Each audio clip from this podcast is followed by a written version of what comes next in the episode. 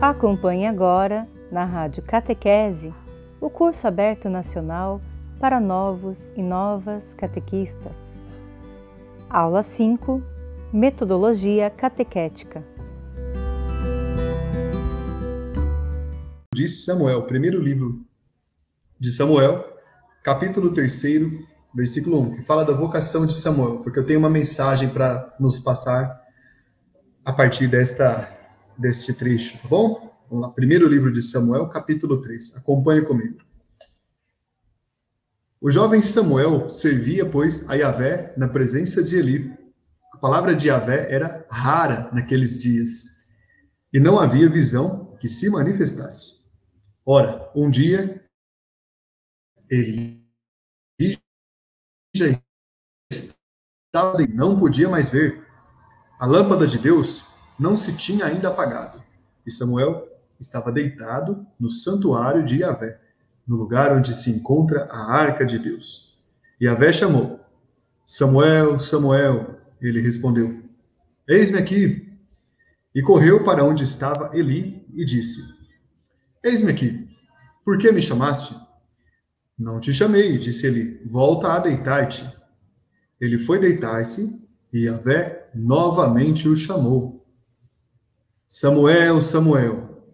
Ele se levantou e foi ter com Eli, dizendo: Tu me chamaste. Aqui estou, Samuel não conhecia ainda a Yahvé, e a palavra de Yahvé não lhe tinha sido ainda revelada.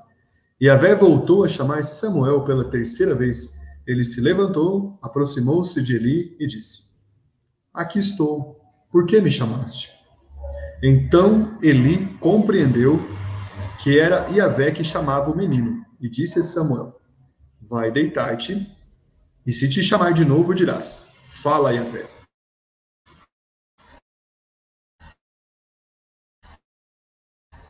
Pois... Veja que leitura profunda para no, todos nós que somos catequistas e evangelizadores. Claro, você que é pai e mãe é catequista também. Há alguns elementos interessantes nessa leitura que abrem o encontro de hoje. Veja, eh, a palavra de Deus naqueles dias era rara, ou seja, havia ausência de quem a proclamasse, de quem a ensinasse. E a chama do santuário de Yahvé não tinha se apagado ainda, naquela hora da noite. É interessante esse detalhe porque quando cessava o dia, quando o sol se punha, apagava-se também a chama, mas naquela hora da noite, provavelmente noite alta, a chama ainda estava acesa. É uma lembrança do episódio em que Abraão esteve diante da sarça ardente. Sabe por quê, catequista, pai, mãe que está conosco? Você hoje é também uma testemunha de Deus e a sarça que existe, que brilha no mundo, ou que deveria brilhar, é o seu coração. Você me entende? É hoje, no nosso tempo, a sarça que existe hoje é o teu coração. Então, esse é o primeiro ensinamento.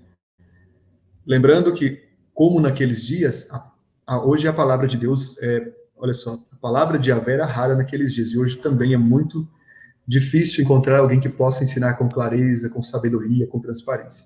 Por isso, valorize essa missão tão bonita que você tem. A primeira pessoa que vai valorizar isso é você, catequista, você que evangeliza, entendeu? Por fim, é a, é a leitura de uma vocação, de um chamado, o chamado de Samuel. O chamado de Samuel aconteceu três vezes. O número três na Bíblia pode significar o número da santidade significa que o chamado que ele recebeu é um chamado de santidade, um chamado feito pelo próprio Deus. Então, você não pode se esquecer disso. O teu chamado é feito pelo próprio Deus. Muito bem. E nós vamos começar, então, é, só corrigindo aqui uma coisa, né? Nós vamos começar é, lembrando que hoje o, o nosso encontro, se, será que é o quinto ou quarto? Helena Raquel, veja para nós isso. Eu não sei se é o quinto encontro, tá bom? Então tem que ver isso direitinho, tá? Nós vamos começar então o conteúdo de hoje, olha só, colocando para vocês aqui o. Agora não tenho certeza se é o quinto. O, apresentação de hoje, que é de metodologia, certo? Tudo bem, pessoal? Metodologia. Vamos lá. Isso, é o quinto encontro mesmo, né? Tudo bem, obrigado, Raquel. Ótimo. Então, aqui em São Paulo está chovendo muito, tá bom? Vocês então não precisam ficar comentando se está travando ou não em São Paulo, estamos tendo uma chuva muito forte nesse momento. né? mesmo com chuva tem moto passando, né? Isso me deixa bem animado. Mas então parem de comentar sobre o som, se não estiver bom, tá? Isto é efeito de uma chuva muito forte que está caindo agora. Pode ser que a transmissão, inclusive, caia. Se a transmissão cair, vocês voltam aqui, por favor. Não precisam ficar tristes, tá bom? Obrigado. Quinto encontro, né? Então vamos em frente. Quero começar, então, dizendo a vocês que esta é uma apresentação que alguns de nós já conhecemos. É, apresentação de metodologia. Eu não ia fazer essa apresentação. Mas então, conversando com alguns de vocês, dois de vocês me lembraram, né? O André, que é da Diocese de Osasco, me falou assim: por que você não apresenta aquela reflexão sobre metodologia que você fez aqui na nossa diocese. E também falando com a Adelina, que é de Brasília, a mesma coisa. Então veja bem, essa pode ser que alguém já tenha visto essa apresentação, mas nunca é demais, tá? Agora a gente está um símbolo novo, esse símbolo aqui já já expliquei para vocês, né? Não é mais o símbolo do galo. Primeiro ponto que eu quero dizer a vocês nessa noite, pessoal, é que metodologia é a forma como você vai ser um catequista. É mais do que preparar o encontro, tá? Metodologia é mais do que você preparar o encontro. É a forma como você, é, como você consegue é, ser catequista, como você consegue exercer a sua missão, certo? Isso. Então, a metodologia é isso. Como é que eu consigo ser um catequista, uma catequista hoje no tempo presente? É desse jeito há várias qualidades que a gente tem que pensar. Detalhe importante: so, temos uma vocação, a vocação de anunciar a palavra, de apontar para Deus, mas não significa que você e eu não possamos melhorar a nossa vocação. Você me entende? A nossa vocação sempre pode ser melhorada, aprofundada, correto? Então isso é muito importante. Vamos lá. Avançando então aqui conosco, o primeiro ponto que eu apresento aqui é que tempos diferentes pedem métodos diferentes. O tempo de hoje é um tempo diferente do, do, do, de quando fomos catequizandos, de quando fomos catequizados. Ao mesmo tempo, as nossas comunidades fizeram um esquecimento pastoral da catequese, varreram a catequese para debaixo do tapete, correto? Então, quando a catequese foi varrida para debaixo do tapete, é porque pensaram assim, as comunidades pensaram assim. Às vezes as lideranças, às vezes os padres, coordenadores, mas principalmente catequistas. Pensamos que a catequese pode ser algo que não é tão importante, não é a prioridade do nosso tempo. Mas eu pergunto a você o seguinte, né? Qual é a prioridade então das nossas comunidades? Se as nossas comunidades não colocarem a catequese como uma prioridade, eu não vejo muito sentido de ter comunidades espalhadas pelo Brasil. A grande função de uma comunidade é anunciar o, o evangelho, fazer o querigma. Então a primeira pergunta que eu faço é: para quem é a catequese? Escreva para eu saber aqui. Para quem você acha que é a catequese, não é? A catequese é para apenas para fazer uma figura na comunidade, ela é apenas para ficar de enfeite, ou ela é algo importante e necessário, é algo que sem catequese não vai ter mais comunidade, não vai ter mais nada. Pois é, como disse aqui muito bem Andréa Castilho, né, Andréa?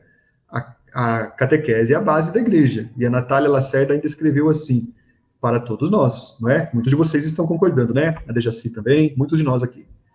Catequese é base, gente. E muita coisa é catequese, para começo de conversa. Vamos avançar então.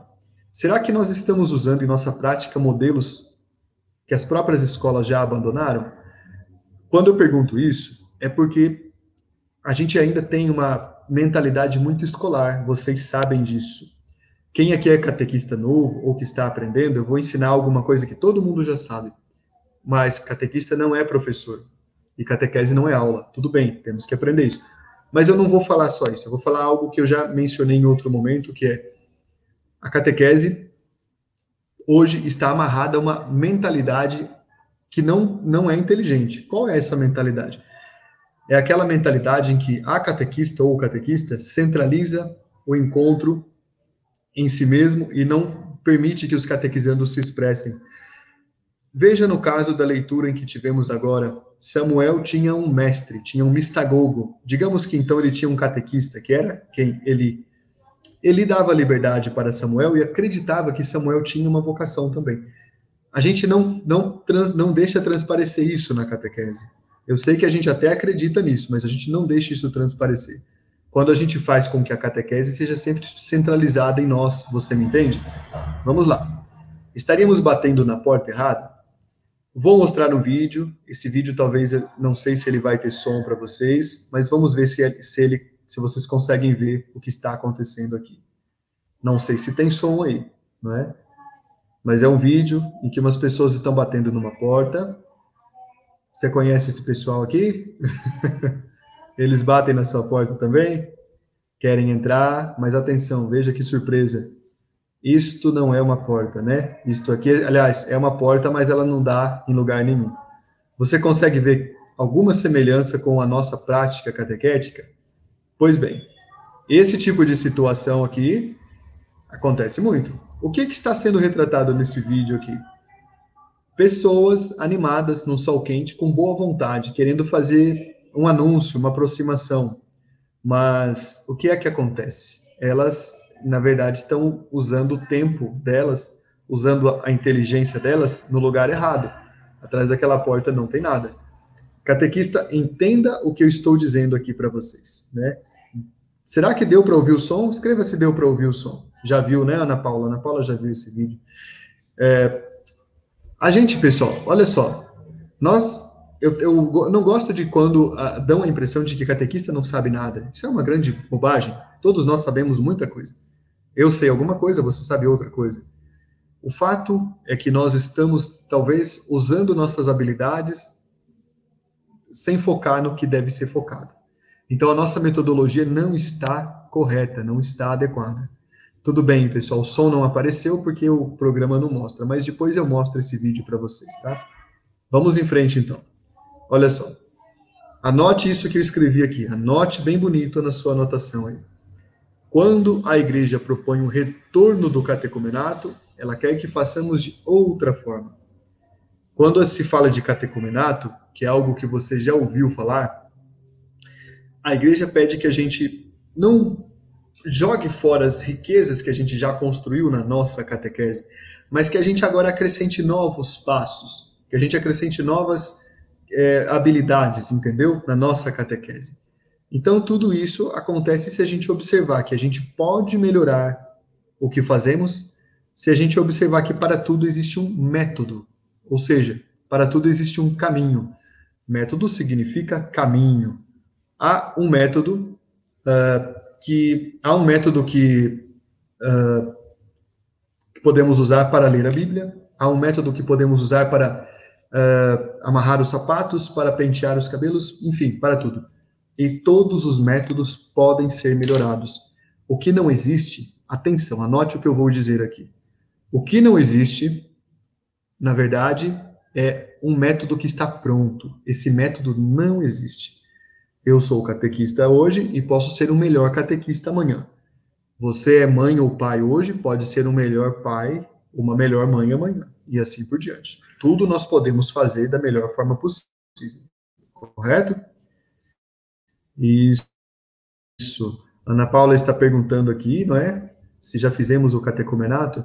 Ana Paula, nós vamos oferecer um curso de catecumenato, viu? De novo, em breve. Então, quem quiser, depois fique atento que eu vou avisar vocês, tá bom? Isso, muito bem. Bateram na porta errada, né, Isabel? Ótimo, muito bem. Vamos em frente, então. Vamos em frente, então. É, voltando aqui à nossa apresentação, então. Dentro de uma metodologia que eu quero apresentar para vocês como grande transformação que pode dar certo, eu quero que vocês gravem isso que está aqui, ó. Uma valorizar uma linguagem esquecida, porém essencial. Ritos, símbolos, celebração e vivência de fé. Gente, todos nós aqui que já tivemos uma turma de catequizandos, todos nós aqui que estamos com alguma dificuldade para evangelizar, principalmente os mais jovens, sabemos que muitas vezes parece que o esforço que fazemos acaba virando água, acaba desaparecendo. Você concorda com isso que eu estou dizendo? Muitas vezes a gente pensa que, apesar de ter feito um grande esforço, os resultados não foram tão interessantes. Escreva para eu saber quem de vocês concorda com isso. Eu sou o primeiro que concordo com isso.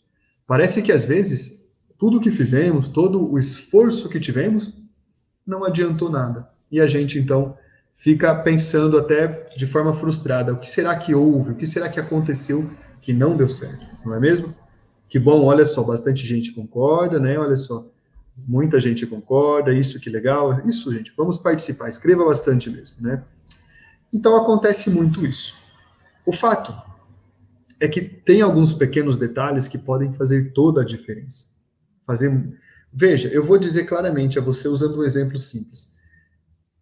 Algumas pessoas têm uma habilidade que é cozinhar, por exemplo. Outras têm uma habilidade que é consertar coisas. Outras têm uma habilidade que é escrever e assim por diante, cantar, tocar um instrumento. Vamos pegar esse último exemplo. Se eu tenho diante de mim uma pessoa que manifesta vontade de aprender um instrumento e eu ofereço o instrumento para que ela toque, ela irá aprender a tocar com mais facilidade. Se eu nunca oferecer um instrumento, pode ser que ela nunca aprenda. Você me entende? O que está acontecendo na nossa catequese hoje é um pouco disso. A gente tem dado uma catequese que não acaba não sendo algo interessante para o catequizando por isso.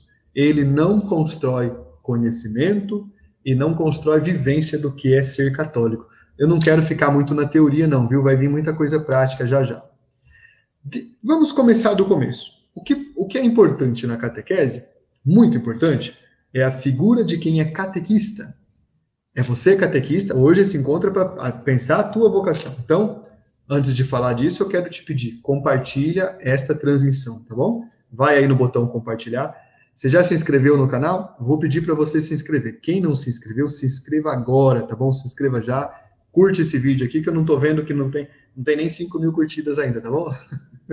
Vamos lá. Catequista. Vamos olhar um pouquinho para a figura de quem é catequista. Sua figura. Quatro são as características principais que a gente precisa em alguém que quer fazer a palavra de Deus não ser hoje tão esquecida, em alguém que quer fazer com que isso que todo mundo fala, de Deus, presença de Deus, seja algo bonito. Alguém que queira fazer a diferença no mundo. Primeiro ponto que você, como catequista, tem que ter é carisma. Escreva aí, anote por favor. Carisma significa dom. Essa palavra em grego significa dom. Pode significar também chamado, de certa forma. Mas também eu quero que você entenda carisma como algo que ajuda você a se destacar enquanto pessoa. Catequistas precisam ser pessoas carismáticas. O que quer dizer isso? Quer dizer que você tem que ser alguém que encanta, de algum modo. Eu não sei o que você vai fazer para encantar, mas eu sei que você precisa desenvolver algumas habilidades para fazer com que as pessoas prestem atenção ao que você tem a dizer, certo? Não é? Bom, há muitas formas de fazer isso, gente. Quando eu falo que você precisa ser alguém carismático ou carismática, não precisa pensar que você tem que ser do movimento da renovação carismática, não é isso. Quando eu digo que você tem que ser carismático ou carismática, você tem que ser alguém encantador, alguém encantadora. Eu não sei o que você pode fazer. Você pode ser alguém que uh, muito simpático, você pode ser alguém que fala coisas bonitas e profundas, você pode ser alguém que ouve as pessoas, você pode ser alguém que consegue olhar para elas e para elas e perceber o sofrimento, enfim. Eu poderia perguntar para você aqui, estou gostando, viu? Estou gostando dos comentários aqui, viu? Olha só o que, que a Neuza escreveu aqui, né? Olha só, Deus escreveu carisma, dom e vocação, né? A Guimar escreveu assim, uh, carisma e alegria, não é? Muito bem, que bom. obrigado, viu? Muito obrigado para a Maria Rita, você é encantador. Você também, viu, Maria Rita? Aliás, um beijo para você, viu? A Irani concorda também. Olha só, gente, eu vou perguntar para você responder para eu ver aqui a sua, a sua resposta. O que você considera importante como um carisma de catequista? O que, que você acha que um catequista precisa ter, que é essencial para que ele comunique o evangelho, comunique a boa um comentário que, que foi, opa, pulou eu acho, né, mas a Maria de Lourdes escreveu testemunho, que bom, a Helenice escreveu assim também, amor, alegria, criatividade, ótimo, muito bem. Ótimo, isso é muito importante. O que você acha que tem que ser um carisma de um catequista? A, Mari, a Maria Luísa Siqueira escreveu: devemos fazer a diferença. Quem mais escreveu aqui? A, a Dejaci escreveu Saber Ouvir, enfim, muitos comentários, né? Muitos comentários. Testemunho de vida, né, Rosana Campos? Isso, um catequista precisa conhecer Jesus, a Poli escreveu. Muito bem. São muitos os carismas. Segunda, segunda qualidade que, catequistas precisam ter hoje, que catequistas devem ter hoje em dia, é o que eu escrevi ali, estudos. Hoje em dia, é muito importante que catequista tenha estudo, que catequista estude, certo? O que é estudar exatamente? Olha, gente, nesse momento eu tenho, eu tenho estou estudando várias coisas, né? Eu tenho vários livros espalhados aqui, mas eu também estou conversando com vocês e sem estudo. Quando eu preparo a minha catequese, eu estou estudando. Enfim, estudar é importante, gente. A gente já sabe disso, não vamos deter. Catequista não pode deixar de estudar. Terceiro ponto, competência. Que é a competência? Competência a respeito dos temas que eu tenho que dominar. Quais são os temas básicos que catequista tem que entender? Tem que entender do, do livro de Deus, né? tem que entender do livro da vida, que é esse livro aqui, dentro do coração das pessoas, tem que entender de ser humano, tem que entender de algumas qualidades. Agora tem que entender até de rede social. Você concorda comigo? Está havendo aqui um protesto, né? Então eu acho importante isso. Então, né, um protesto é sempre uma manifestação de, de cuidado com o país, né? Então, se tiver um barulho aí, vocês não, não, é, não levem a mal. Muito bem.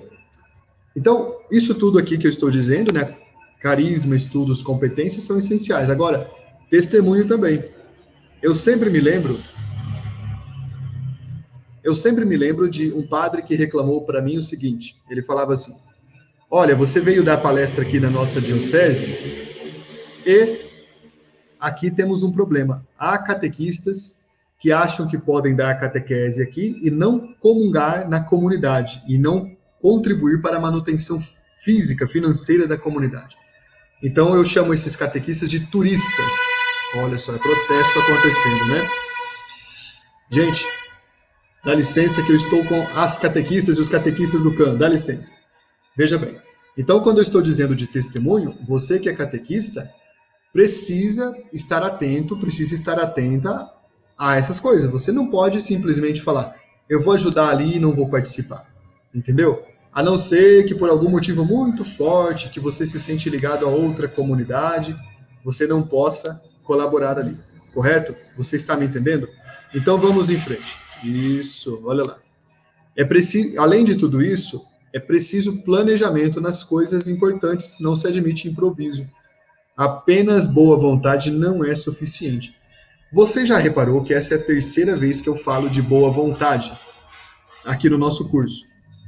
Eu quero dizer para vocês, ainda vou repetir algumas vezes, que essa questão da boa vontade tem sido causa de tropeço para muitas pessoas. Boa vontade é aquilo que eu faço, tudo bem, aceito fazer, vou lá e tudo mais, mas muitas vezes a boa vontade não se aprofunda. Eu faço por fazer às vezes. Ah, eu vou dar catequese ali porque estão pedindo mesmo, não tem ninguém para ser catequista aqui na minha paróquia. Eu vou lá, vou fazer esse favor para o padre. Não, gente, esse tipo de boa vontade não precisa, não é necessário a gente sabe daquele antigo ditado: de boa vontade o inferno está cheio, não é isso mesmo? De boa vontade o inferno está cheio, não nos ajuda. Então, a catequese tem que ser pensada como a, a vocação de Samuel. Ele ouviu um chamado e ele buscou saber quem é que está me chamando. Ele nem respondeu sim na hora e ele nem respondeu não na hora. Ele pensou. E além de pensar, ele foi consultar o seu mistagogo, o seu catequista. Ele e ele disse a ele: Olha, se te chamar de novo, é Deus que está te chamando. Então, ali houve algo que não é boa vontade. Você me entende? É algo que, que é consciência. Ah, peraí, você está falando que boa vontade é ruim? Não, não é isso. Apenas a boa vontade não produz uma catequista, um catequista maduro. Apenas a boa vontade não é suficiente para que você consiga ser uma catequista ainda melhor. Você me entende? É necessário que você também se aprofunde. Olha só, vou voltar. Que você cultive carisma. Carisma pode ser dom, mas você pode cultivar também. Preciso que você cultive cultura de estudos, cultive competência no que você tem que tratar, entender os temas e cultive testemunho. Não é automático. Ou você pensa que é automático? Não é automático. Não é automático. Não é automático. Muito bem. Olha esse desenho, esse, essa imagem que você está vendo aqui, ó. O que, que você está vendo nessa imagem aqui? Vocês estão vendo? O carro desse moço desmontou todo, né? Pois bem. Sabe por quê? É claro que é, é uma parte de um filme de cinema, né? De filme de cinema. É claro que é parte de um filme, mas esse esse moço aqui, ele pode a gente pode comparar ele com um catequista que não um catequista que não se preparou, um catequista que não buscou é, se preparar para sua missão. Saiu para uma viagem sem fazer revisão no próprio veículo. O veículo desmontou no primeiro buraco que aconteceu. Só que tem um detalhe aqui, catequista. O veículo que vai desmontar nessa viagem que você começa sem se preparar, não é o seu. É o veículo da fé. Mas é o veículo da fé do teu catequizando. É o veículo da fé daquele que Deus colocou nas tuas mãos. Se você não se prepara, você faz com que aquele que está com você, aquele catequizando, acabe entrando num barco furado. Por quê? Quando alguém falar alguma coisa contra a fé e, e você, ele perguntar para você, e você não tiver uma boa resposta, ele já não vai colocar muita fé em você. Quando você for tratar de um tema importante de doutrina da igreja e você não conseguir passar com clareza, ele não vai entender e vai recusar depois. Enfim, a gente tem que se preparar, é necessário, tá bom? Olha o que eu coloquei aqui do Diretório Nacional de Catequese, número 179. A pedagogia da fé precisa então atender às diversas necessidades e adaptar a mensagem e a linguagem cristãs às diferentes situações dos interlocutores. Ou seja, eu, eu e você, além de termos carisma, além de termos competência, não é? além de termos cultura de estudos e testemunho, a gente precisa adaptar essa linguagem. Olha, antigamente, lá no passado, achavam que uma pessoa que falava palavras difíceis era uma pessoa instruída, culta, sabida. Na verdade, ela era uma pessoa com comunicação ruim. Porque quando a gente fala coisas que as pessoas não entendem, a nossa comunicação não é boa. Então, eu sempre recomendo a todos nós, usemos linguagem simples. Isso é muito importante, não é mesmo? Você concorda comigo? E eu vou fazer uma pergunta aqui para você. Para quem estamos falando na catequese? Eu falo para adolescentes e jovens, e falo para catequistas, e agora também, há muito tempo atrás, falo para, para padres, para religiosas, não é? Enfim, a gente, a gente para quem é o nosso público? Tem que entender para quem é o nosso público. Eu não vou nunca me dirigir a vocês, catequistas e pais que aqui estão, usando uma linguagem que eu utilizo com os meus catequizandos adolescentes. Não vai dar certo. E não vou usar a mesma linguagem que utilizo com vocês com um grupo de catequizandos idosos. Pode não dar certo.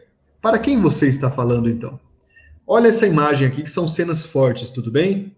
Essas imagens que vou mostrar agora são cenas fortes. Antes eu quero colocar aqui um comentário, né, da Maria Branca. Eu falo para adolescentes, jovens, senhores e senhoras. A Ivanilda fala para crianças. A Maria fala para adultos, não é? E agora tem mais um detalhe.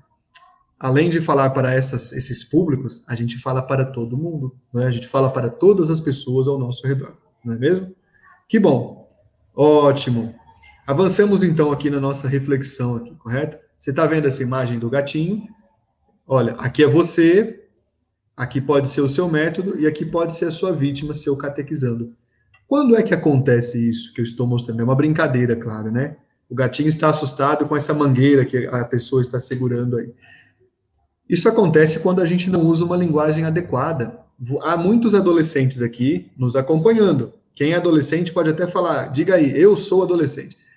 Há muitos catequistas jovens também, e há pessoas que hoje estão começando a missão de catequista. A linguagem, a forma de falar é, é, é muito importante. E quando eu falo linguagem, atenção, presta atenção em mim.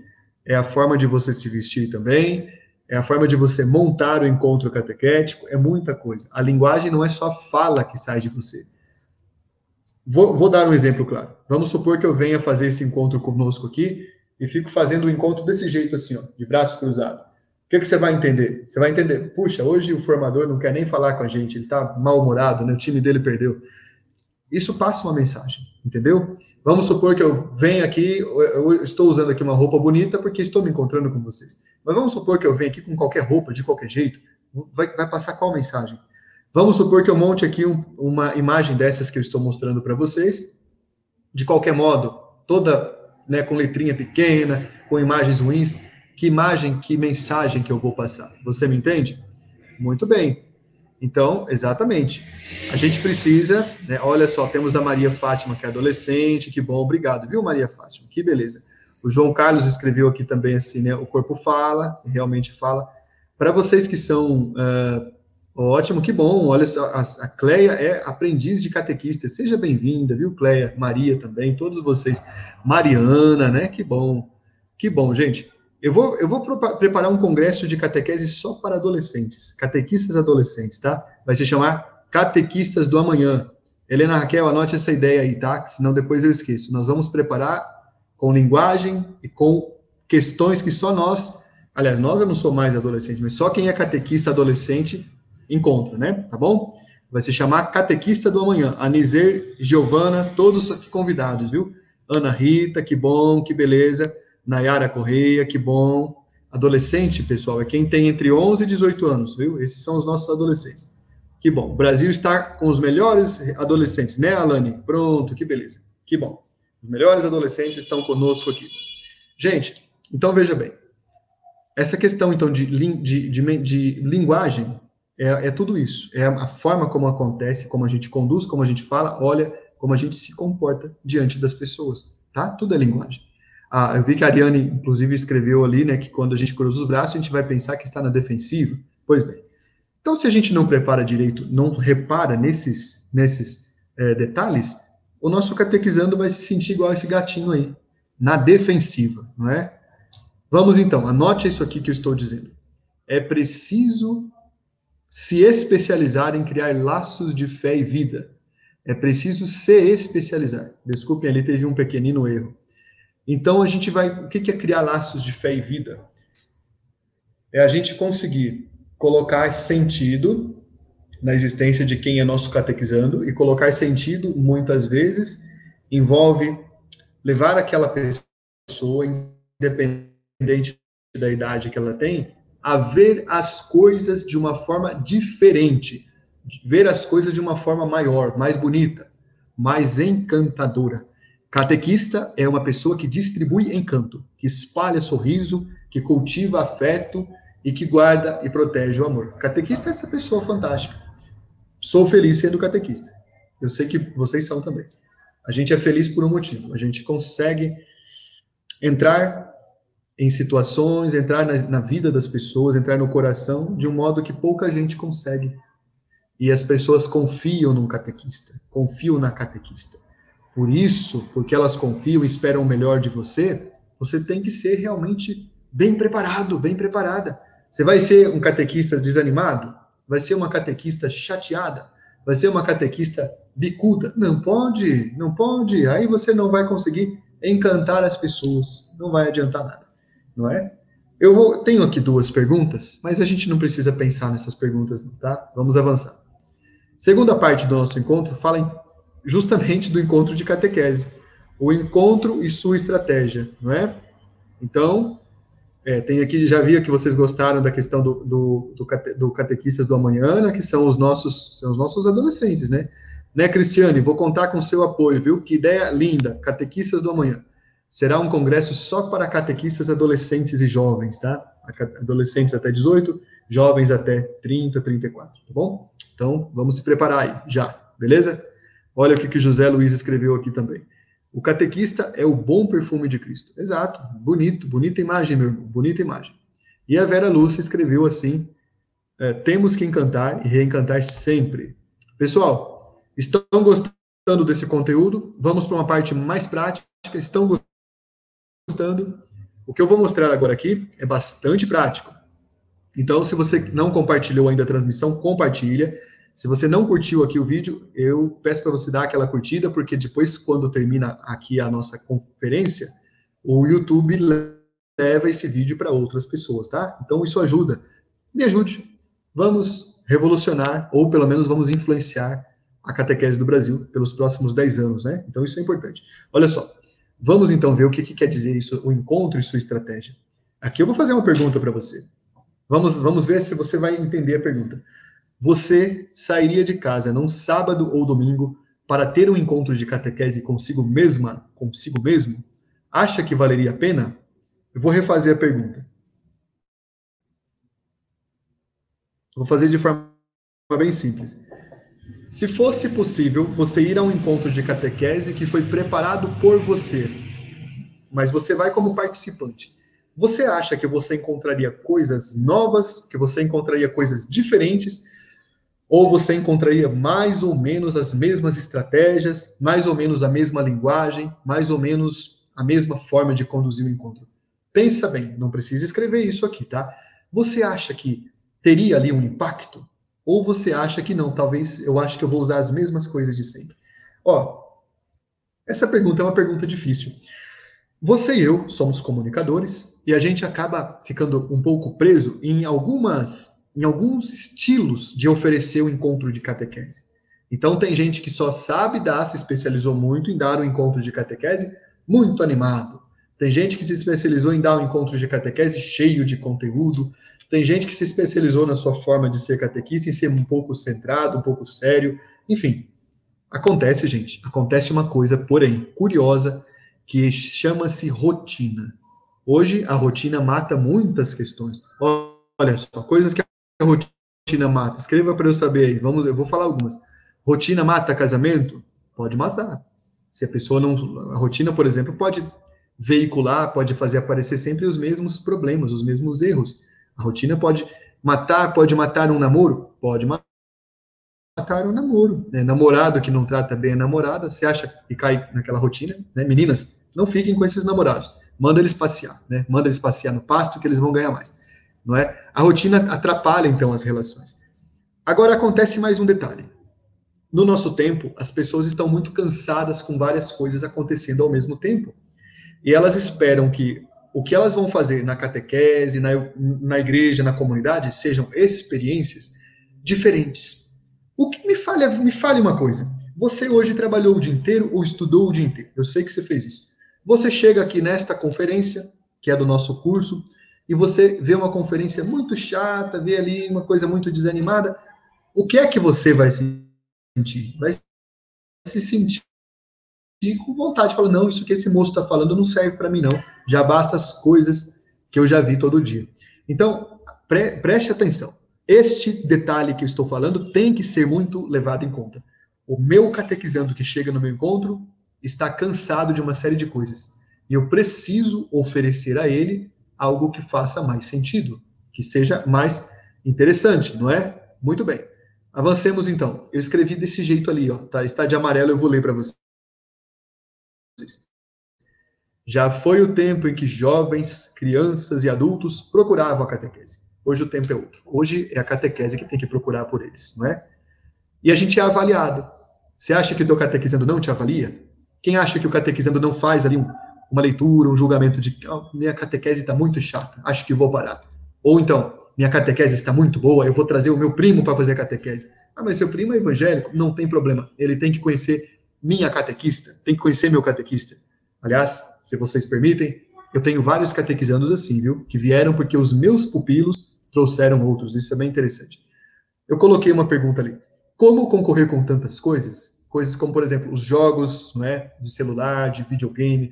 Como concorrer para quem é catequista de pessoas assim um pouco é, já juvenis, com festas, com essas outras coisas aí, com viagens para quem é catequista de, de criança, como concorrer às vezes com a galinha pintadinha.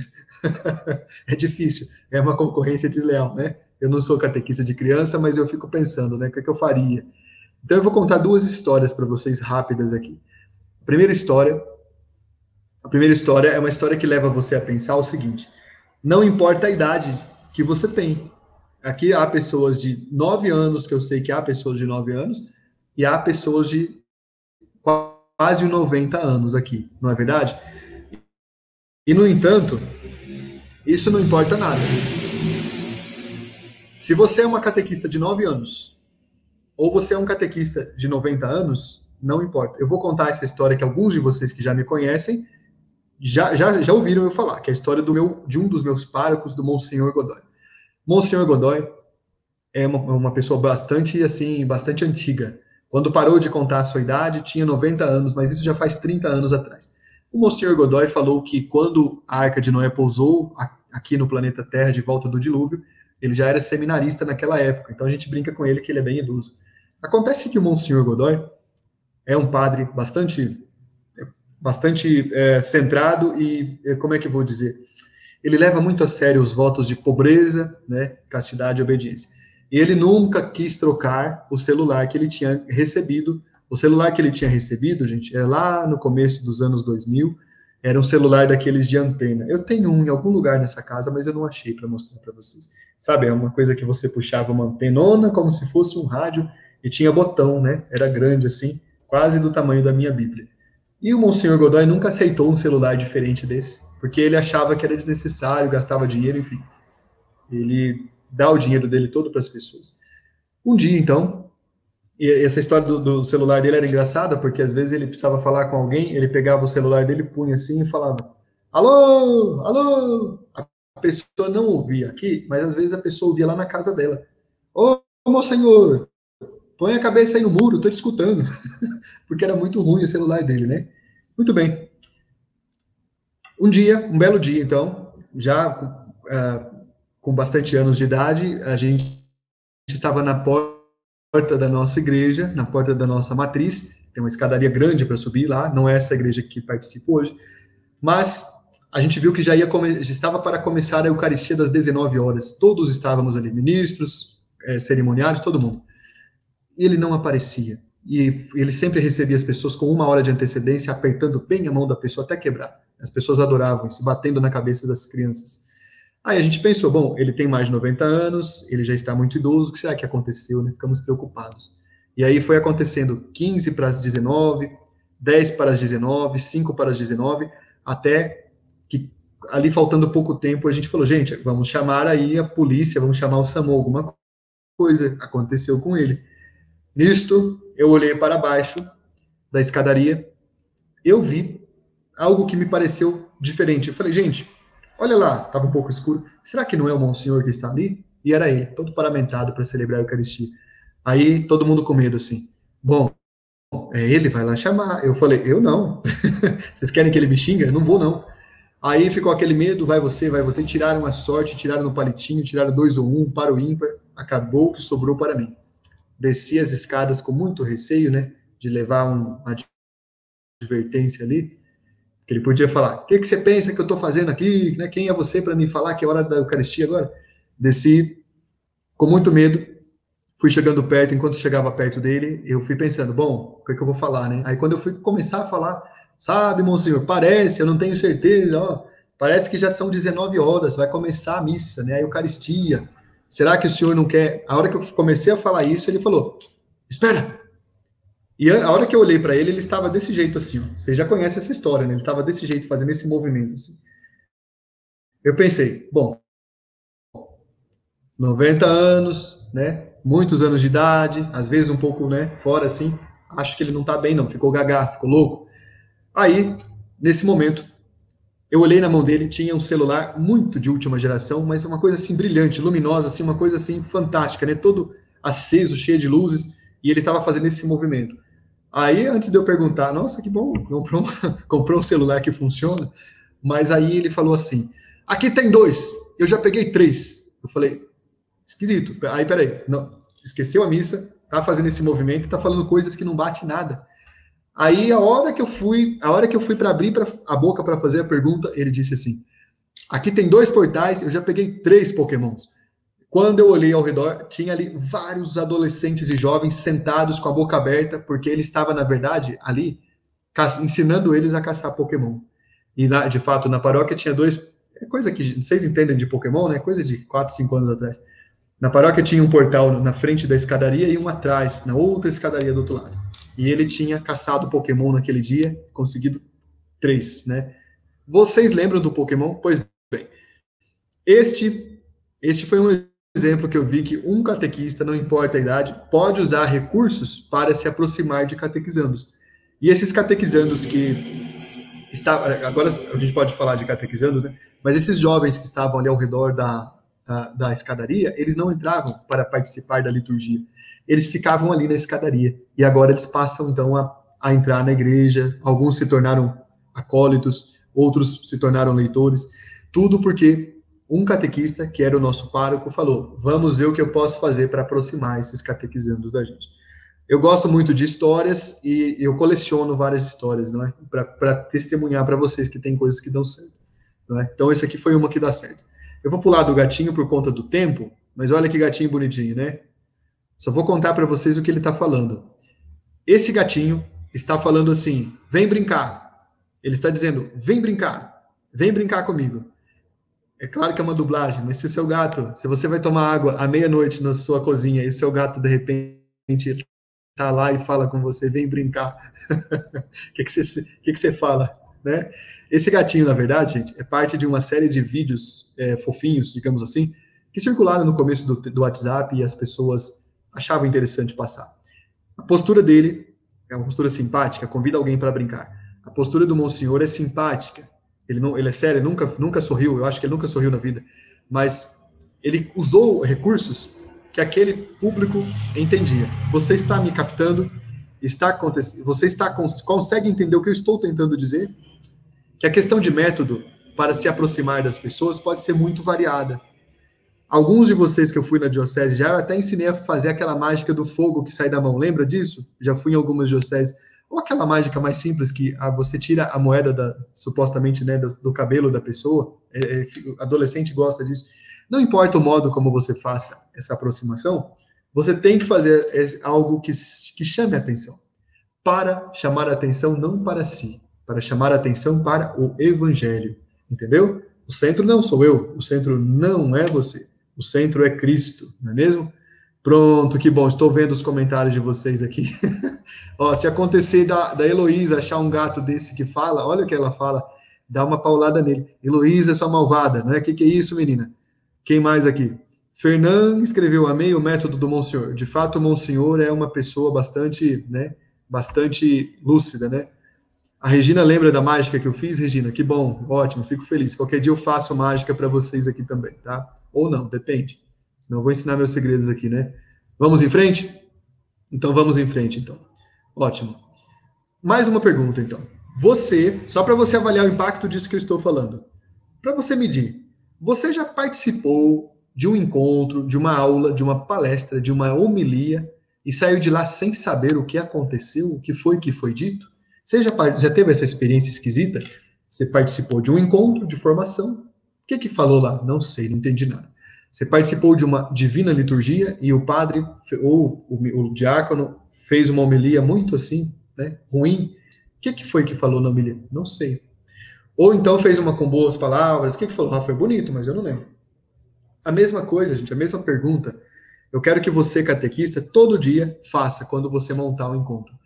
Será que eu estou comunicando de forma clara para meus catequizandos? Será que quando eles saírem daqui, eles vão ter noção do que eu falei?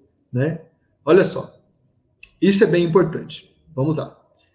Eu vejo, como formador, mas como catequista, eu vejo que há duas coisas muito parecidas na igreja, que são grupo de catequese e grupo de jovens.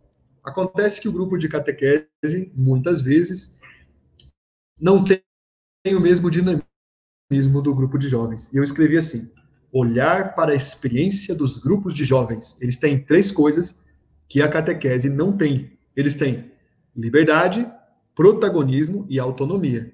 Eu digo que a catequese não tem, mas não é sempre que ela tem, tá? Eu já conheci catequistas muito interessantes que perceberam que o grupo de jovens dá muito certo. Por que então não? Por que será que eu não poderia trazer recursos de lá para a minha catequese? Você está entendendo o que eu estou dizendo? Por exemplo, eu vou falar de mim, mas eu aprendi a duras penas isso. Todo grupo de catequese que eu tenho, a gente cria uma camiseta, a gente inventa um nome para o nosso grupo. Se a gente tiver como, a gente inventa um grito de guerra, uma bandeira, essas coisas todas falam de algo chamado identidade. Eles então estão participando de uma tribo que eles ajudaram a construir. Eles vão valorizar mais. É muito diferente eu ser um catequista que vou passar vou passar dois anos com os meus catequizandos e eu vou sempre eu mesmo cuidar de tudo, eles vão ficar sentadinhos ali ouvindo. e eu montar um grupo de catequese em que eles têm camiseta, grito de guerra, bandeira, todo um monte de coisa, coisas nossas, né, da nossa tribo e que eles participam. É muito diferente. O grupo de jovens tem liberdade. Que liberdade? De todos os membros poderem participar. No grupo de jovem, em geral, os jovens às vezes pedem o microfone para falar, para dar um testemunho, para contar, para chorar, para se alegrar. E no grupo de jovens, isso se chama protagonismo, que é diferente de ser coadjuvante, não é? A gente, a gente é protagonista, a gente participa mais ativamente. E no grupo de jovens, há mais autonomia dos participantes. No grupo de catequese, há menos autonomia. Vocês estão acompanhando o que eu estou dizendo? Eu estou dizendo assim, catequista, todos nós aqui. Vamos olhar para a experiência que dá certo na igreja, a experiência de grupo de jovens. Dá certo como? Dá certo no seguinte sentido: os participantes gostam de estar juntos. No grupo de catequese, o catequizando às vezes vem todo amarradinho, né? Com a mamãe traz ele assim, todo concorrente, venda para não ver onde está deixando, como se fosse um sequestro. Solta na porta da igreja, ó, pega o carro e vai embora. No grupo de jovem, não. Eles vão, chegam antes, arrumam, querem saber o que vai acontecer, ajudam a preparar o encontro. Não é? Então há umas diferenças grandes aqui. Vamos em frente? Então vamos em frente. Quem aqui já compartilhou o vídeo, escreva para eu saber. Já compartilhei. Vamos lá. Muito bem. Olha, a proposta do catecominato tem algo interessante. Imagina o seguinte.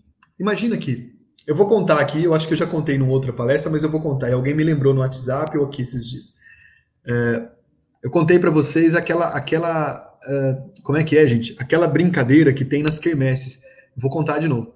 É assim, é, uma, é um círculo na quermesse, tem várias casinhas com números de 1 a tantos números, 1, 2, 3, 4, 5, 10, 100, 200, e as pessoas têm ali no meio daquelas casinhas ali, tá dentro do cercadinho, um coelho, e quando levantar a caixinha do coelho, ele vai escolher uma casinha para entrar, entendeu? E as pessoas fazem apostas. Eu acho que vai entrar na casinha 8, eu acho que vai entrar na casinha 13, eu acho que vai, enfim. E aí, onde ele entrar, as pessoas ganham dinheiro de todo mundo que apostou, entendeu? Hoje em dia, a gente pode comparar.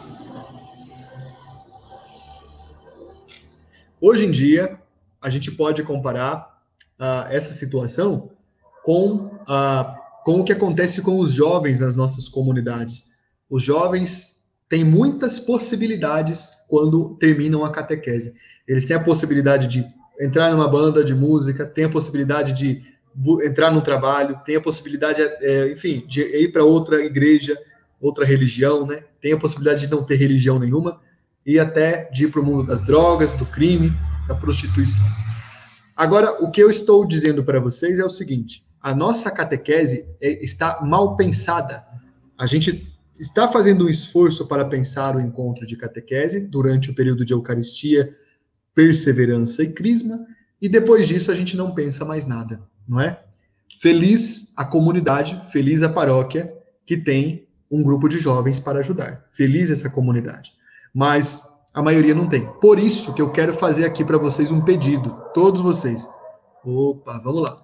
O pedido é o seguinte: Pensa se no teu grupo de crisma, no teu grupo de eucaristia, no teu grupo de perseverança, você poderia construir algo como uma identidade e fazer com que os, os participantes se sentissem seguros nesse grupo e formassem ali uma comunidade que tem um nome, que tem uma história, que tem um...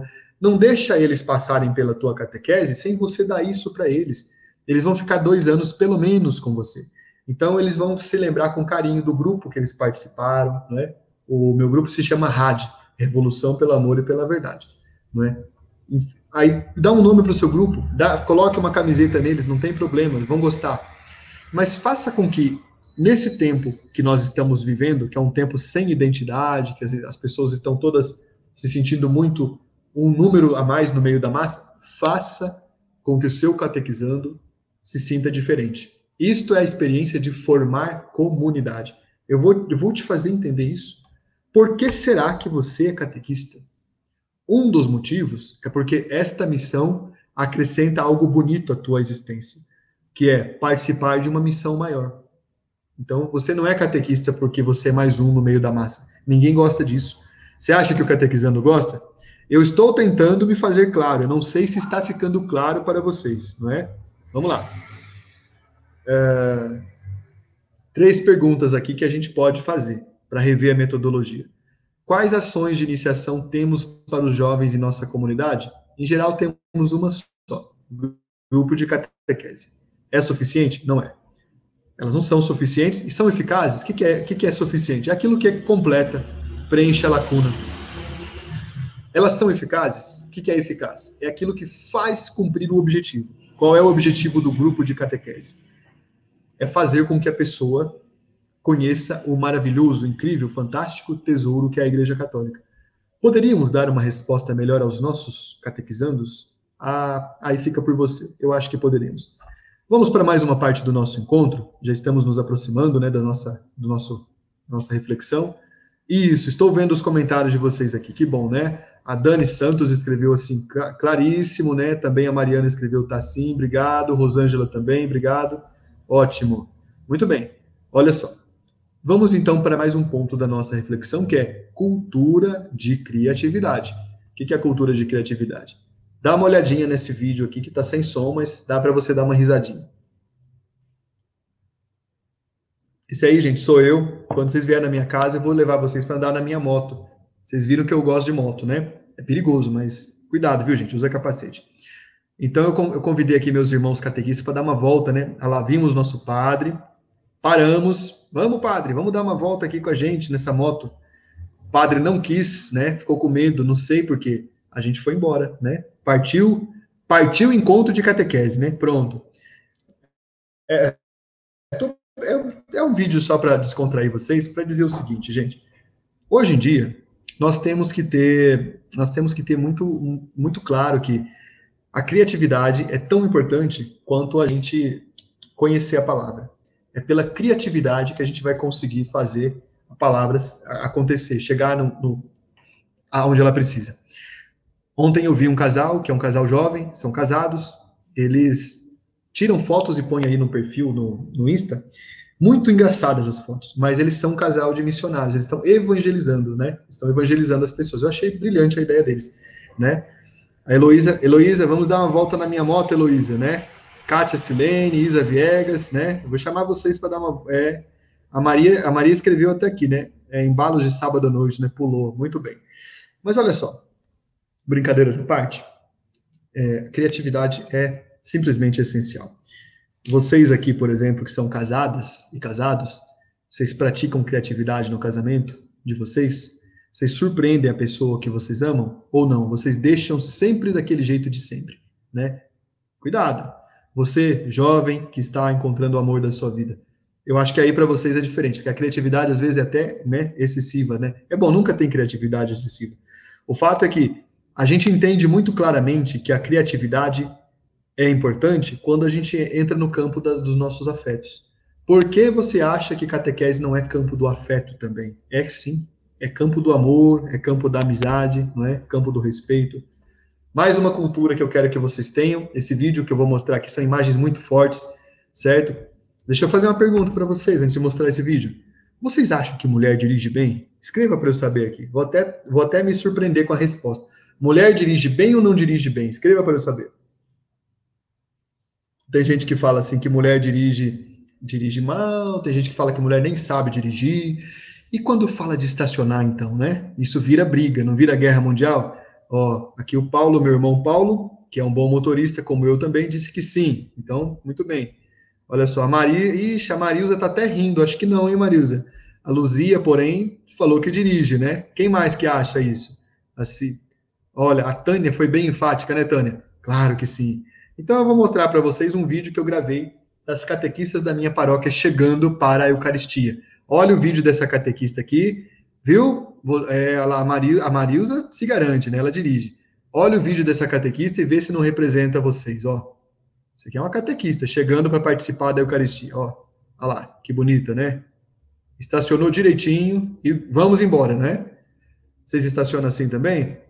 Gente, isso aqui é para falar disso. Cultura de praticidade. Catequista tem que ter cultura de praticidade. O que, que é? É fazer as coisas rápidas, de forma simples, de forma. falar de forma simples, pensar. Temos um objetivo. Qual é? Nosso objetivo é fazer com que esses catequizandos amem a igreja e amem Jesus. O que, que vamos fazer? Nós vamos fazer eles terem uma experiência incrível do que é ser católico, do que é conhecer Jesus. Vamos fazer um encontro mistagógico com Lexio Divina, eles vão entrar na própria palavra. Então a gente tem que ser prático, entendeu? Ah, mas eu vou precisar seguir o livro. Eu sou o autor de um livro, inclusive, né, que vocês têm aí, que é o Rotas de Navegação. Quem não tem ainda, passa na livraria da Paulus e pede desconto, tá? Mas é baratinho. Aí você, a pessoa fala assim: ah, eu tenho que seguir o livro, pelo amor de Deus, se eu não seguir o livro, o que, que vai acontecer? Não, gente, seja prático. O tema dá para ser o livro, pega o livro. O tema não é o livro, não pega o livro. Cria outra coisa, entendeu? Ótimo. Vamos em frente aqui, né? É, agora tem gente falando que as mulheres dirigem bem, só porque viram minha amiga catequista estacionar o carro, né? Ah, poxa vida. elas dirigem ótimo, sim, gente. Elas dirigem muito bem. Muito bem. Vamos lá. Mais uma cultura. Cultura de unidade. Olha esse vídeo aqui. É um vídeo, gente, que eu estou mostrando para vocês. Que esses bichinhos aí, o tubarão vai pegar eles. Olha lá o tubarão dando uma volta ao redor deles. Tá vendo? Opa, né? Ótimo. Isso. Perfeito. Olha lá. O que, que o tubarão vai fazer? Olha lá. Não conseguiu, sabe por quê? Eles eles se organizaram, né? Olha mais esse exemplo aqui, as formiguinhas trabalhando, igual catequista trabalhando na quermesse, né? Olha lá. Aí o que, que acontece? Aí a outra chama, nosso irmão está em perigo, venham ajudar. Todo mundo ajuda. Opa, o que será que eles vão fazer, hein? Olha lá.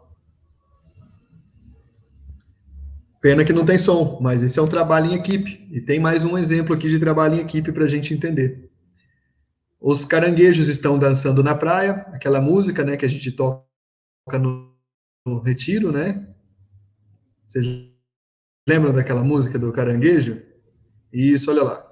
Aí, olha lá, o gavião ia pegar, pronto, não vai mais. Porque foram unidos. Opa, ficou uma pena. Ah, ficou nada. tá vendo? Né? Então, veja bem, isso aqui, gente, são exemplos que a gente pode, ele pode claro, claramente ilustrar o que seja isso que eu estou dizendo. Cultura de unidade. O que é cultura de unidade? Vamos falar aqui claramente. Cultura de unidade é estar em comunhão com o Papa. Por que o Papa? Ele é um homem, ele é um homem, só um homem mesmo, realmente. Mas o Papa representa algo maior, ele representa a igreja, representa o tesouro que está guardado aqui, o tesouro que está guardado aqui no catecismo, né, no, ou seja, representa a tradição, o magistério, a Sagrada Escritura. O, a gente tem que estar em comunhão com os bispos do nosso país, se chama CNBB. Tem gente que foi enganada por um bando de lobos aí. Não, critique a CNBB, faça algo contra ela. Não faça. A CNBB é algo importante para nós, é magistério também tem que estar em comunhão com o seu padre, tem que estar em comunhão com a, a sua coordenadora, e a coordenadora com você, catequista, também. Não é porque você é coordenadora que você vai ser uma ditadora. Não, coordenadora é, é uma mãe, não é? Coordenadora não é uma ditadora. Você entende? Cuida com carinho. Então, é, essa questão da união é importante. Se eu puxar para um lado e vocês para o outro, vai faltar uma força. Por que a gente não puxa todo para o mesmo lado? Não é mesmo? Olha só. Então, para terminar esse nosso, essa nossa reflexão, eu vou falar com vocês agora de dimensões. O que é a dimensão? Imagina o seguinte: quantos, quantos, quantas semanas tem o mês? Tem quatro semanas. Sim ou não? Toda semana eu vou fazer um encontro com os meus catequizandos. É verdade. Será que eu preciso fazer os encontros todos do mesmo formato? Não preciso. Eu desenvolvi essa metodologia que está aqui no livro Rotas de Navegação, tá bom? Livro Rotas de Navegação, esse aqui, deixa eu aproximar para você ver. Opa, aí. Rotas de Navegação. É, é um livro para jovens e adolescentes. É para catequese de perseverança, mas eu acho que muita gente tem esse livro. A catequista de Crisma, de Eucaristia. Compra lá. Então, veja bem, eu desenvolvi o seguinte recurso das dimensões. Para que a catequese dê certo, para que o catecomenato aconteça direitinho, Olha só, precisa de estratégias inteligentes. Primeiro, você tem que enfocar um dos quatro encontros do mês, um deles tem que ser esse encontro aqui que é o mais importante. Chama-se encontro mistagógico ou dimensão mistagógica. Por que, que eu escrevi ali assim? Escrevi, é a dimensão mais importante. É por meio dela que ocorrerá a experiência com o sagrado. E você está vendo fotos de catequizandos rezando e de um retiro também. Que é a dimensão mistagógica? É a dimensão em que eu vou preparar um encontro de oração, um, um verdadeiro retiro, bem preparado. Eu vou preparar bem preparado e esse retiro vai ajudar o meu catequizando a ter uma experiência com Deus, tá bom? A gente faz as coisas com boa vontade, mas nem sempre fica muito, muito clara a mensagem que a gente quer passar. Então, eu, é importante sim, é necessário rezar no início e no fim do encontro, mas pelo menos uma vez por mês você, catequista, tem que fazer uma lexio divina bonita com os teus catequizandos. Eu estive agora lá na Diocese de Campos, a gente fez lexio divina, e aí minhas amigas me falavam assim, minhas irmãs catequistas, nossa, eu não conhecia esse jeito de fazer o encontro de catequese desse jeito que você fez. É, não, não fique triste, gente. A gente não aprendeu mesmo. Eu falava para elas, não é culpa nossa, nem de ninguém. A gente não aprendeu. Ah, mas quanto tempo existe Lexio Divina? Faz quantos anos? Foi você que inventou? Eu falei, não. Os judeus já praticavam. Jesus fez Lexio Divina, os santos apóstolos, os santos padres, todo mundo fez. A gente vai recuperar esse tesouro, viu? Então aguarde aí. Então, olha só. Então, num encontro da semana, você faz um encontro mistagógico. Outro encontro que você pode fazer é você fazer o encontro dentro da dimensão formativa. O que é a dimensão formativa? A dimensão formativa é aquilo que a gente já faz muito bem. Se a dimensão mistagógica é a mais importante e a gente, talvez não faça bem, aqui tem outra parte. A dimensão formativa é muito importante também, mas a gente já é bom de fazer a dimensão formativa. O que é a dimensão formativa? São os encontros que a gente transfere conhecimento que a gente fala de história da igreja, fala da história da vida dos santos, fala dos dogmas, fala de tudo, fala dos conceitos, fala dos valores, do amor, da, da caridade, da fé, não é? Fé, esperança, caridade. É aí. É aqui. Aqui a gente fala, dá a informação. No encontro mistagógico, a gente leva eles a ter uma experiência de encontro com Deus pela oração. Tudo bem? Estão anotando? Ótimo. É, quem quiser depois saber desse material aqui, é um material muito bom para catequese, vale a pena, viu? Vale muito a pena. Claro, só, junto com o meu livro Rota de Navegação, senão não vale a pena não. Outro, outro encontro que você tem que fazer com os seus catequizandos, não é muito conhecido, é o encontro chamado da dimensão caritativa, a dimensão da caridade. Onde está isso, Altieres? Isso está no Diretório Nacional de Catequese, está no Diretório Geral para a Catequese. Caridade, gente, é o seguinte: você não vai ensinar o teu catequizando a ser católico só falando, você vai ter que levá-lo a experiências que façam sentido, né?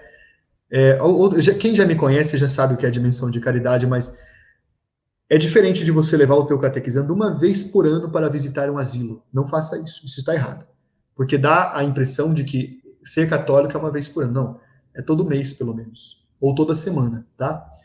Em Ribeirão Preto, eu tive dois grupos de catequese de perseverança, que fizeram o seguinte: por dois anos, toda sexta-feira, um grupo visitou um asilo de perseverantes maiores. Em outro tempo, por, também por um período de quase dois anos, um grupo de catequizandos menores visitou uma creche de pré-escola e iam toda semana. Toda semana iam lá brincar com as crianças. Vocês entendem? Eu ia junto, é claro. Algumas mães iam juntos, juntas. É, é o tipo de encontro que coloca o catequizando de frente com o outro ser humano que precisa. E que aí o catequizando entende algo muito simples, que ser católico no mundo atual é você estender a mão para quem precisa, estender o coração, ter os olhos como Deus tem para nós. Ficar fechadinho na sala de catequese não vai converter ninguém. Leva para ver o sofrimento do mundo, não é? Há outros catequizandos que fazem muitas coisas, tá? Então não é, não dá para falar por causa do tempo. Essa dimensão aqui é uma dimensão importante, chama-se dimensão lúdica. O lúdico é o lúdico é aquilo que faz com que os teus catequizandos criem uma memória. Anote aí, criar memória. O que é criar memória? Vamos supor então que, olha só, vamos pegar alguns de vocês aqui de exemplo, né? Vamos supor aqui que eu seja amigo da Maria Elza, eu sou mesmo, e amigo da Neide, e amigo de Lid, e amigo de Shirley, não é que estão conosco aqui, né? Vamos supor que então eu sou amigo, mas eu nunca saio para visitá-las, agora não pode mesmo, mas eu nunca. Como é que você vai, Chile? Tá tudo bem? Ô, Lid, o que que tá precisando de alguma coisa? Eu nunca fiz um, um passeio com elas, eu nunca estive junto em nada. Então, que tipo de amigo eu sou? Um amigo ausente, que não cria memórias, não cria laços. daqui a pouco elas esquecem de mim, entendeu? Agora, se a gente fez, ah, eu vou lembrar, ô oh, Chile, você lembra de quando a gente foi aquela vez com os catequistas lá para Aparecida, ônibus furou o pneu no caminho, foi aquele. Então, a gente tem histórias juntos, a gente se aproxima, você me entende? Se você não fizer isso, você não vai formar sentido de comunidade com teus catequizandos, catequista. Entenda isso. A grande revolução que você pode fazer hoje é formar uma comunidade com teus catequizandos, amigos entre si e amigos seus amigos entre si, amigos seus e amigos de Deus, correto? Então isso é muito importante. Isso faz sentido para vocês? Vocês estão entendendo isso que eu estou dizendo? Tudo bem. Tem uma outra dimensão aqui, tem várias dimensões. Tem a dimensão missionária, tem a dimensão ecológica. Essa eu coloquei aqui, tem a dimensão celebrativa. A dimensão avaliativa é quando você leva o teu catequizando para fazer a avaliação da própria catequese. Você já teve medo de que alguém fosse visitar o teu encontro de catequese e falasse assim, não gostei? Pois é, essa dimensão avaliativa que além de você pedir para o catequizando avaliar, o que está bom, o que está ruim, claro, você vai ter critério, né? Você pede também para outras pessoas avaliarem, não é? Olha o que, que a Célia está escrevendo aqui, né, Célia? Altieres, cada vez mais eu fico maravilhada com suas formações. Parabéns, Deus te dê muita sabedoria para que você possa nos passar. Muito obrigada, não é? Olha só que bom, obrigado. E vocês estão dizendo que estão entendendo aqui, não é obrigado, estão entendendo o que eu estou dizendo. Isso é muito importante, obrigado. Isso aqui o José escreveu assim, né? É uma experiência incrível mesmo, esses passeios com os catequizandos. Aqui temos uma visita mensal em um museu histórico do Papa. É, você, você vai fazer uma experiência de criar vínculo com eles, né? Então isso é importante. Que bom, gente, que legal. Ótimo, gostei dos comentários de vocês aqui, né? Isso, isso, isso. Muito bem, Karine Aguiar. Seus encontros são maravilhosos. Amo estar aqui. Muito obrigado, viu, minha querida? Muito obrigado mesmo. Fico feliz por saber disso. E vamos em frente. Isso, vamos em frente. Com a pandemia, de fato, né? A Sandra escreveu e acabou pulando aqui. Com a pandemia, gente, fica difícil mesmo e temos que ter cuidado, porque essa pandemia é mortífera. Acontece que vocês hoje você tem um desafio duplo: se preparar para evangelizar dentro da pandemia e se preparar para evangelizar fora. Sabe por quê? Anote o que eu vou dizer a você. Quando essa pandemia passar, as pessoas vão ter uma sede incrível de fazer coisas diferentes que elas não fizeram. Então, o sentimento de comunidade ficou seriamente abalado porque ficamos restritos. Tem muita gente que não ficou, agora vai ficar, porque agora a gente vai ter um, caso sério de pandemia. Ninguém obedeceu, a consequência chegou. Mas quando passar a pandemia, a gente vai ter um, um, uma explosão de vida tudo vai, vai. As pessoas vão mais à Eucaristia, missa, né? As pessoas vão mais a participar da comunidade, dos almoços, vão participar da catequese. Esteja preparado. Há, há décadas que eu estou alertando, há séculos, né? Tô brincando. Há muito tempo que eu estou falando, se prepare, aprenda a usar os meios de comunicação. Ninguém usou. Poucos, aliás. Agora eu estou dizendo, se prepare, porque tenha coisas interessantes para fazer quando passar a pandemia, que você vai precisar. Vamos então chegando ao fim. A catequese é chamada a anunciar com vigor o evangelho ao coração da cultura e das culturas. Anunciar com vigor é com criatividade, com praticidade, com amor, com carisma. Isso aqui quem falou não foi o Papa, foi o diretório, mas o Papa concorda, né?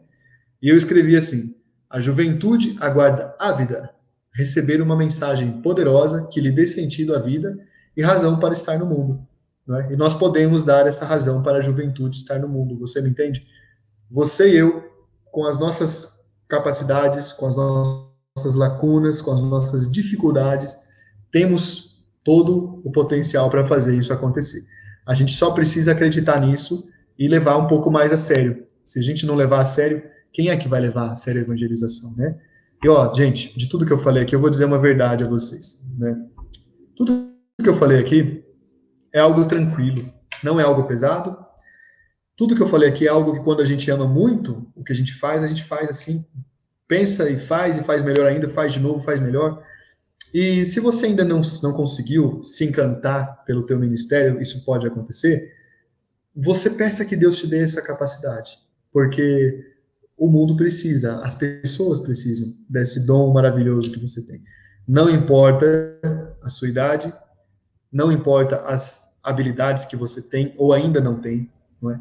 O que o mais importante é você ter como uh, como Samuel tinha no texto sagrado que no, nos foi lido, como Samuel tinha essa, essa chama no coração. Você tem essa chama, só tem um problema aqui, né, que é um problema bom. Ela não foi feita para ficar guardadinha aí. Essa chama foi feita para você tirar do teu coração e oferecer às pessoas que estão ao teu redor. Você acha que você consegue fazer isso? Eu tenho uma resposta. Eu não acho. Eu tenho certeza. E você? Vocês querem fazer alguma pergunta? Querem apresentar alguma dúvida, alguma reflexão? É, podem apresentar aqui, tá bom? É, daqui a pouco a gente vai colocar, a Maria Goretti vai colocar nos grupos o questionário para vocês pensarem sobre isso, para a gente também ver a questão da presença, né, e tudo mais. Não se preocupem com isso. Uh, e vai colocar também o conteúdo desta, desta aula de hoje, o conteúdo digital que eu mostrei para vocês, tá bom? Vamos ver se vocês têm aqui alguma, alguma questão. A nossa irmã Marilene Monteiro escreveu: Obrigada por compartilhar seu conhecimento e sua fé. Obrigada. Muito obrigado, Marilene. Que a nossa, a nossa querida Maria Geralda escreveu assim: Parabéns, Altieres, você se superou hoje. Muito bom. Muito obrigado, minha querida. Não é? Deixa eu ver o que mais aqui. Aqui temos uma. Opa, pulou aqui, né? A Valéria escreveu: opa, a Franciane, agradeço a Deus por me chamar a ser catequista. Não é, Franciane? É verdade. Eu também agradeço. A Ivanilda, ótima formação, gratidão, professor. Maria Goretti, toda a equipe, muito bem. Opa, tem muitos, muitos comentários aqui, não dá para pegar tudo, né? Todos aqui vão subindo. Parece que temos uma pergunta aqui, deixa eu localizar a pergunta aqui. É, tinha alguém que perguntava dos encontros, né? Deixa eu ver se eu localizo aqui. Ah, ah, ah, né, gente? Ó, assim, deixa eu falar para vocês uma coisa, né? É, é, o seguinte: se você ainda não está nos grupos do CAN, pode ser que você começou depois. E as inscrições já terminaram. Mas você não pode abrir as inscrições de novo? Aí, gente, a gente não faz algo tão organizado, porque já está montada uma estrutura para atender a todos os que entraram. O CAN foi divulgado um mês de antecedência, não tem problema. Ah, eu não tô, vou ficar triste. Não fique, não fique, por favor, não fique. Cumpra até o final essa jornada toda, tá bom? Lá no fim eu vou falar o que você vai fazer, tá bom? Então cumpra com fidelidade, participe aqui. E os materiais, não se preocupe. Os materiais, além de serem colocados no grupo de WhatsApp, vai, vão também para o nosso Telegram, que se chama Biblioteca da Catequese. Não é um canal, é um grupo, então você não localiza, tá? Você só consegue localizar lá pelo Facebook ou pelo grupo de WhatsApp que a gente manda o link. Quem puder aqui, curta a página Catequista Emissão. Lá na página Catequista Emissão você acha rapidinho o link da Biblioteca da Catequese, tá? Que fica no Telegram. Tudo bem, pessoal? Vamos ver o que mais que tem aqui. Muito obrigado, muitos, muitos comentários simpáticos. Vocês são simpáticos, né? Eu quero então convidar vocês, a gente, nós juntos, a rezar, rezarmos, né, é, para que Deus possa continuar te abençoando dessa forma tão bonita que você já representa. Vamos rezar? A nossa oração oficial já foi mandada para vocês no grupo do WhatsApp, né? A nossa oração oficial é Anima Christi, alma de Cristo. Agradecendo a Deus por essa noite, por estarmos na presença amorosa do seu Espírito Santo, que sempre nos assiste, eu quero também pedir uma bênção especial para você na tua casa, para as famílias, para a tua família, para as pessoas que você ama, teus amigos. E eu quero pedir uma bênção especial por algo que você esteja precisando hoje na tua vida. Eu não sei o que é. Pode ser um trabalho, pode ser uma nova oportunidade que você precisa, pode ser uma mudança que a tua vida está pedindo, que você precisa de alguma coisa nova. Pensa nisso, vamos rezar juntos Vamos confiar tudo isso às mãos de Deus, né? Vamos colocar diante do trono de Deus, tá bom? É, só um aviso final antes da gente rezar a oração. O curso de Apocalipse, a parte 2 começa amanhã, tá? Esse é um curso fechado. A parte 1, um, de novo, vai começar daqui a um mês. Então, quem não fez a parte 1, um, daqui a um mês eu vou oferecer a, de tantos pedidos que eu recebi, tá bom? Então, quem ficar conosco faz depois a parte 1, um, tá? depois a parte 2 de novo. Vamos lá.